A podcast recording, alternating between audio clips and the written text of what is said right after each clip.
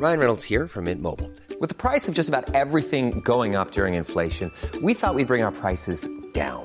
So to help us, we brought in a reverse auctioneer, which is apparently a thing. Mint Mobile unlimited premium wireless. Ready to get 30, 30, bit to get 30, bit to get 20, 20, 20, bit to get 20, 20, bit to get 15, 15, 15, 15 just 15 bucks a month. So, Give it a try at mintmobile.com slash switch. $45 upfront for three months plus taxes and fees. Promo for new customers for limited time. Unlimited more than 40 gigabytes per month. Slows. Full terms at mintmobile.com. «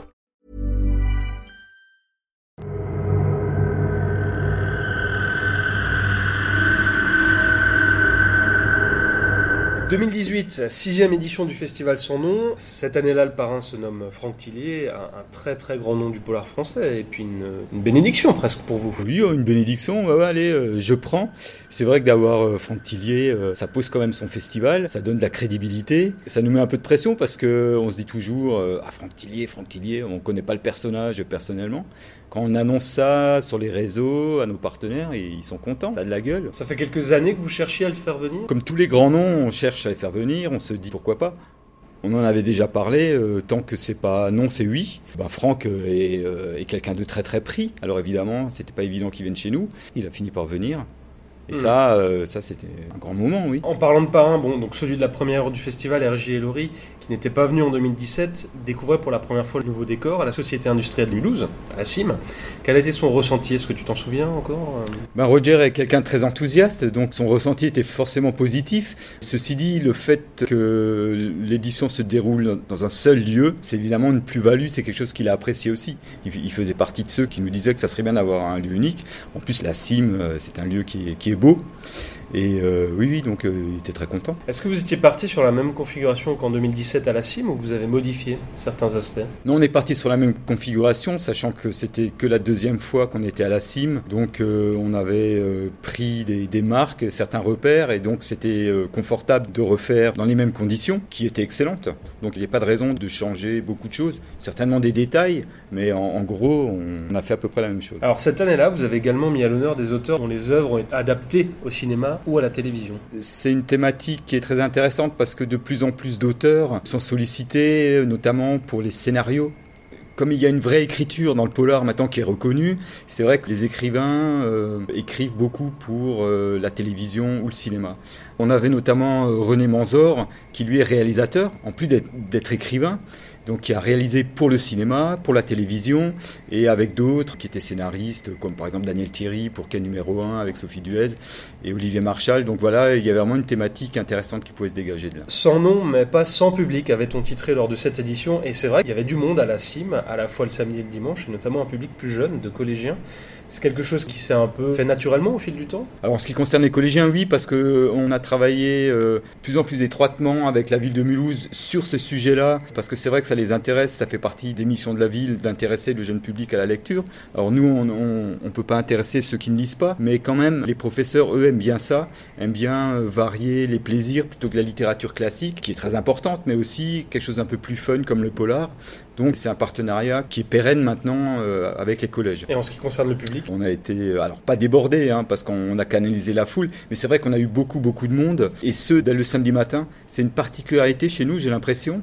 On n'a pas forcément de monde le dimanche, encore, on en a aussi parlé, ça a changé, mais dès l'ouverture, il y a un monde fou, et euh, dans la grande salle de la cime, elle paraissait avoir rétréci par moment. Est-ce qu'après les cinq premières éditions, l'équipe d'organisateurs et de bénévoles, elle s'est renforcée, étoffée euh Il y a un noyau dur d'or- d'organisateurs, il y a du va-et-vient, il y a des gens qui arrivent, qui s'en vont pour différentes raisons. Et les bénévoles, c'est quelque chose dont on a besoin parce qu'on a de plus en plus de monde et il nous faut des gens pour nous aider.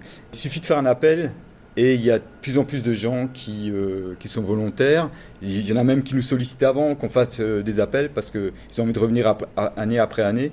On en a de plus en plus et ça c'est vraiment bon signe. Ça veut dire que bah, notre manifestation elle est sympa aussi de l'intérieur. Est-ce qu'il y a un auteur qui venait vraiment pour la première fois en 2018 et qui t'a marqué? Euh, On a eu Hervé Commer pour la première fois. Il est venu pour son roman qui s'appelle Sauf, qui a vraiment très très bien marché. Les interviews étaient vraiment très intéressantes et son bouquin avait un angle un peu différent des autres. Tout partait d'une vieille photographie. Enfin, c'était vraiment très intéressant. C'était pas un polar avec des flics et tout, mais euh, il y avait une, véritable enquête. C'est un auteur qui a bien marché chez nous. Autre question récurrente que tu attends toujours avec impatience. Une anecdote, quelque chose d'insolite qu'on n'avait pas relevé à l'époque? Personne n'a pu euh, la relever celle-là parce qu'elle s'est passée un petit peu en off. Donc je raconte du off, mais c'est du off qu'on peut raconter. Hein. En fait, ce qui se passait à l'arrivée du train le, le vendredi soir, les auteurs parisiens arrivent euh, tous ensemble. René Manzor, qu'on a évoqué tout à l'heure, est descendu du train, mais pas sa valise. Pour un peu compliquer les choses, le train partait en Suisse. Donc euh, évidemment, euh, ben, René était vraiment dépité, hein, c'est le moins qu'on puisse dire, et c'était un peu un branle-bas de combat pour essayer de voir comment on pouvait faire pour retrouver cette valise. Et on a un interlocuteur qui est la SNCF, Anne Corbet, qui s'est démenée, qui a passé les coups de fil, je ne sais pas comment elle a fait, mais deux heures plus tard, la valise était là. Je sais pas comment elle a fait. Donc la valise est arrivée par un autre train. Je, ne sais plus, mais elle a été super efficace. Bon, évidemment, euh, c'est le genre de truc qui est drôle pour les gens autour. que jamais drôle pour la personne qui mis sa valise, mais pour les autres évidemment. Donc il s'est fait un petit peu chambrer par tous les autres auteurs, parce qu'apparemment c'est pas son coup d'essai. Mais euh, finalement, tout s'est bien passé. Euh, quel livre, quel auteur souhaiterais-tu mettre en avant pour ce cru 2018 et pourquoi? J'ai choisi de mettre en avant un livre de Romain Slocombe qui s'appelle Sadorski et l'ange du péché. Je reste fidèle au bouquin. Euh, à chaque fois, tu me demandes, ben, je choisis toujours le même type de bouquin. C'est-à-dire que c'est un roman à base historique, avec des personnages qui ont été inventés, mais toute la base historique est juste. Et là, il se trouve que c'est l'histoire de l'inspecteur adjoint Léon Sadorski à la police de Paris, mais sous l'occupation. Et donc, euh, c'est l'histoire d'un salaud, en fait. Donc, il travaille avec... Euh, bah, c'est la police française qui travaille avec l'administration allemande. Et donc, euh, il profite de sa situation ben, pour, pour gagner de l'argent, pour s'offrir les petits plaisirs qui vont bien, et tout ça au milieu de meurtres. Donc, c'est très, très un vrai pourri, quoi. Bah, c'est un vrai pourri. Que là, il se trouve que c'est le troisième de la série, qu'on peut lire euh, séparément. Pour dire que, que, c'est quand même très spécial, il y a un avertissement au début du bouquin qui dit ni l'auteur ni l'éditeur ne cautionnent les propos tenus par le personnage principal de ce livre. Alors bon, évidemment, quand il parle des juifs, euh, il dit pas les juifs, enfin par exemple quoi.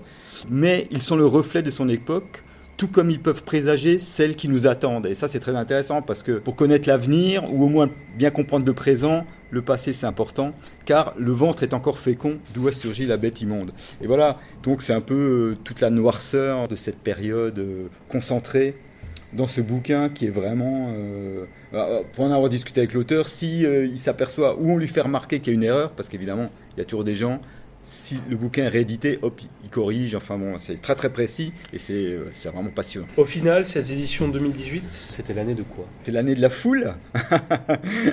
Je dirais pas en délire, mais quand même, euh, il y a eu pas mal de monde quoi. C'était vraiment sympa.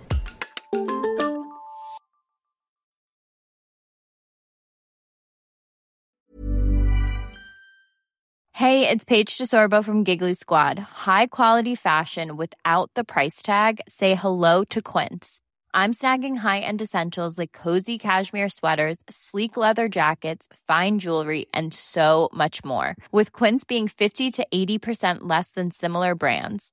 And they partner with factories that prioritize safe, ethical, and responsible manufacturing. I love that. Luxury quality within reach. Go to quince.com slash style to get free shipping and 365 day returns on your next order. Quince.com slash style.